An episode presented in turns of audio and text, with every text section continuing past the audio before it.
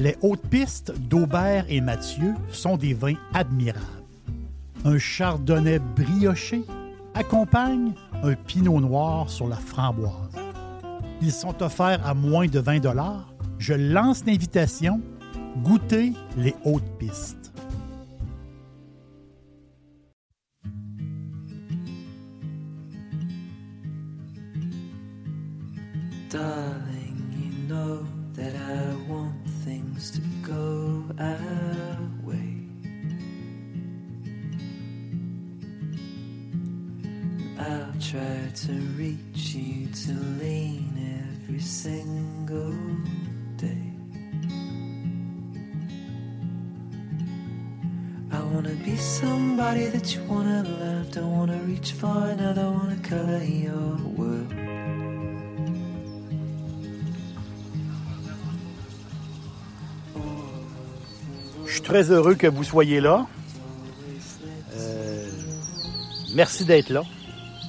Je vous parle souvent de l'Espagne.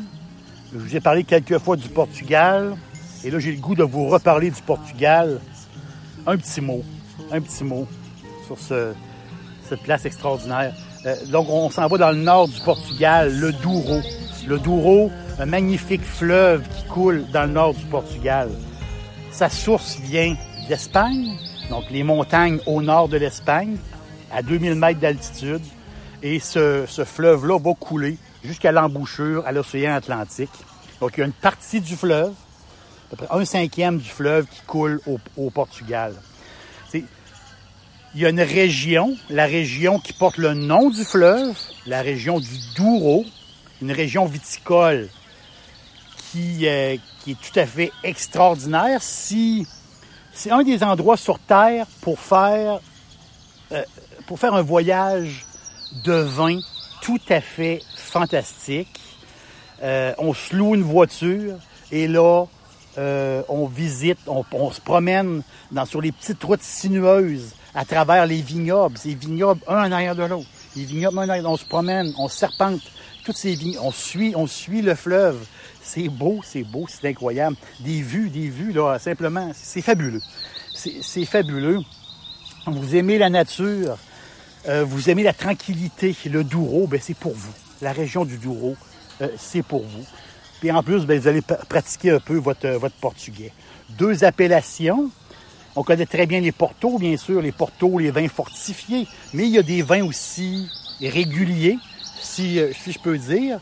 Donc, quelquefois, quand on parle de Douro, il y a des gens qui se mélangent avec Dao.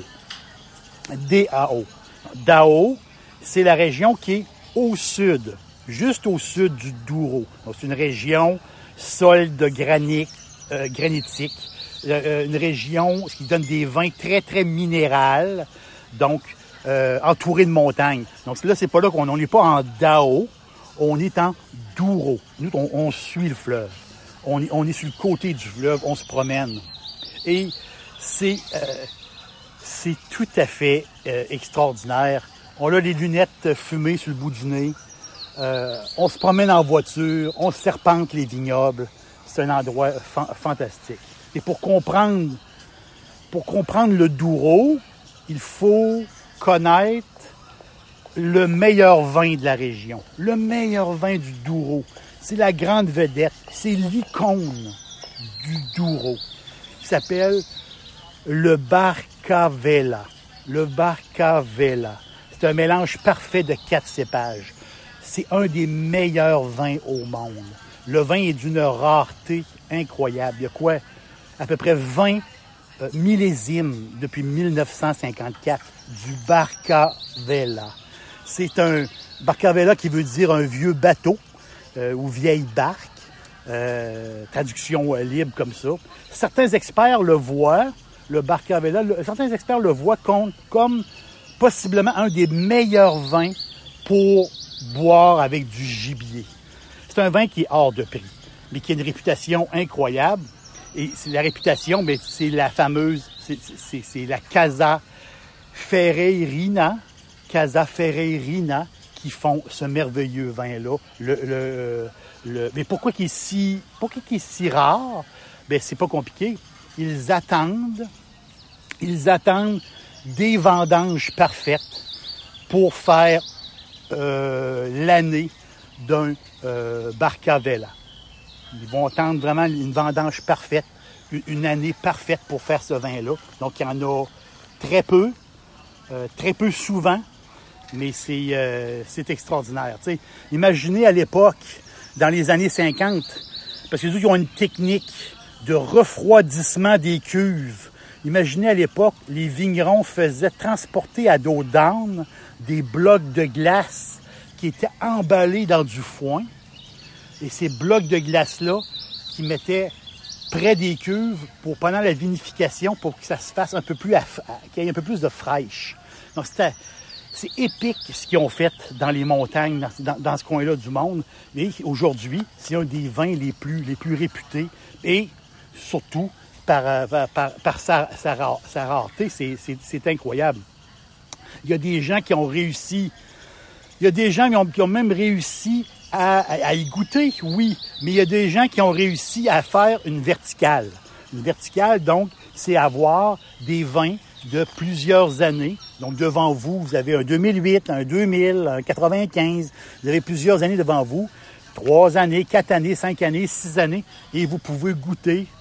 C'est sûr que ça se fait à grand, frais, mais euh, vous pouvez goûter euh, des, vins comme ça et goûter euh, faire la différence entre les années et voir l'évolution du vin. Donc, il y a des gens même qui ont réussi, qui ont réussi à faire une verticale avec le fameux Barca Vela. C'est incroyable. Moi, quand je fais une verticale, c'est sûr que j'en fais quelques fois, mais c'est avec des vins beaucoup, beaucoup moins dispendieux.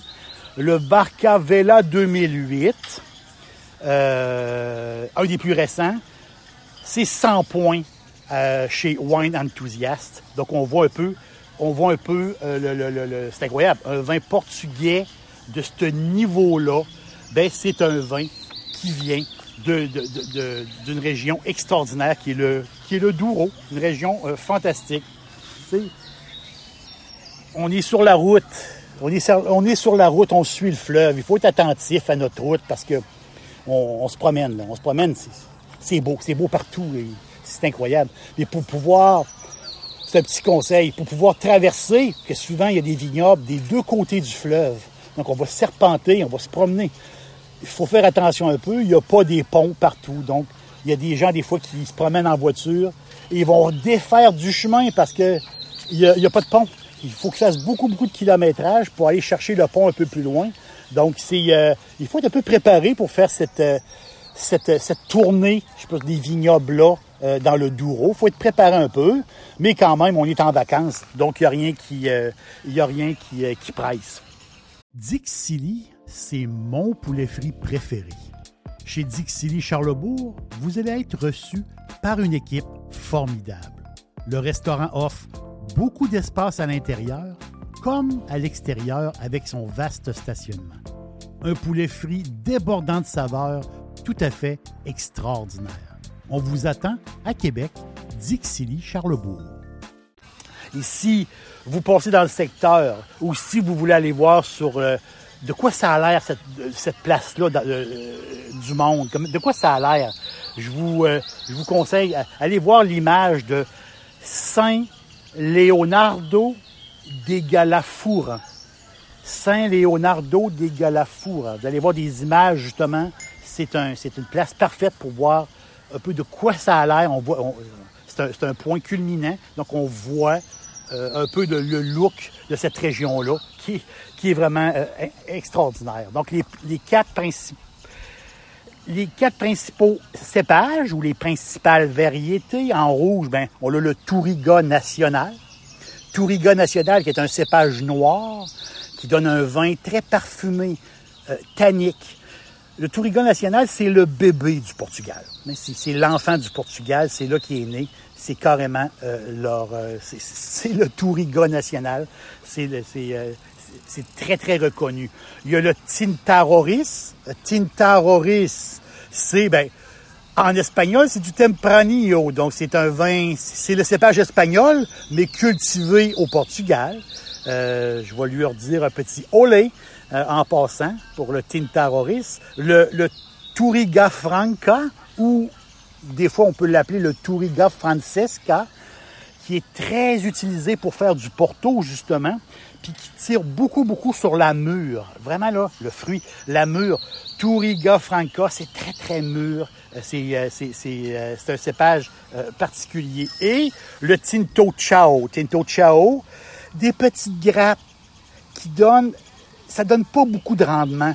C'est un cépage qui donne pas beaucoup de rendement, mais qui est presque essentiel à certains assemblages pour donner un, côté un peu épicé à certains assemblages, le Tinto, euh, le Tinto Chao.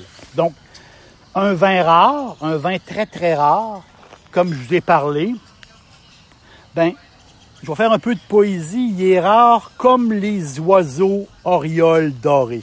Les oiseaux orioles dorés qui font des orioles dorés qui font une migration vers le Portugal. C'est des oiseaux rares. Et ces oiseaux-là, jaunes, sont jaunes, sont magnifiques. C'est des, oi- c'est des oiseaux euh, frugivores. Donc, c'est des amateurs de fruits, euh, ces oiseaux-là. Et arrivent au Portugal euh, à la fin de l'été. Et eux autres, normalement, dans, le, dans leur vie, dans leur période, ben, c'est des, des mangeurs d'insectes. Mais quand il arrive la fin d'été, ces superbes orioles-là dorés, euh, euh, ils mangent ils mangent des fruits, ils mangent des fruits mous, ils vont se gaver de fruits. Quand le raisin vient en maturité, ils s'en vont dans le champ, ils commencent à manger le raisin qui est sucré, qui est fruité. Et en portugais, le nom de cet oiseau extraordinaire, c'est le papafigo. Papafigo. Ou les papafigos. C'est leur nom en portugais. Donc, c'est, c'est eux, c'est les oiseaux qui décident le début des vendanges.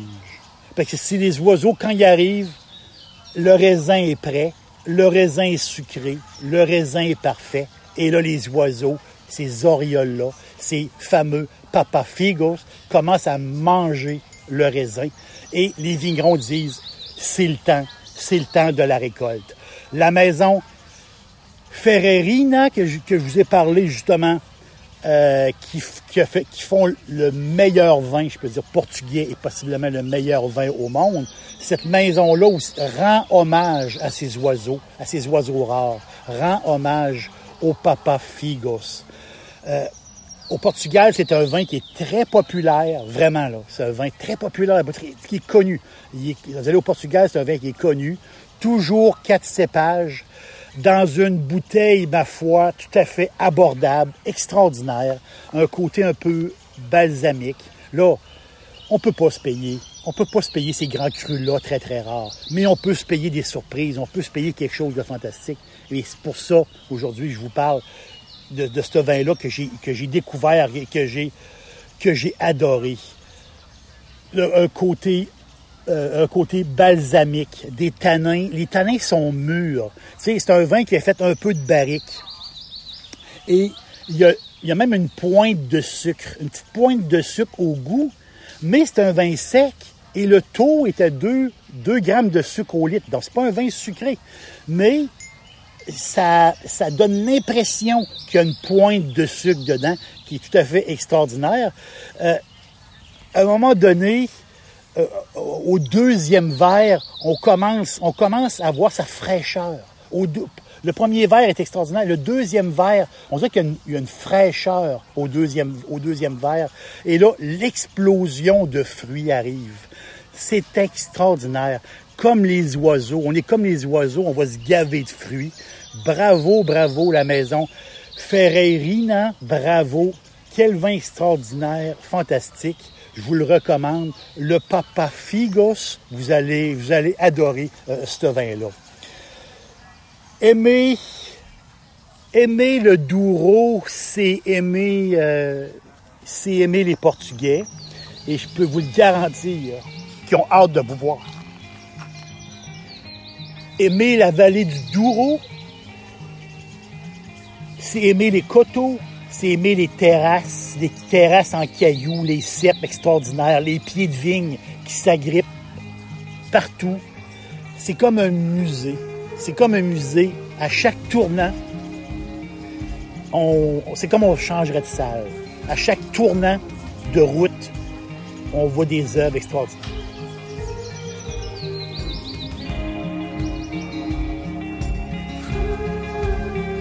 Bon voyage.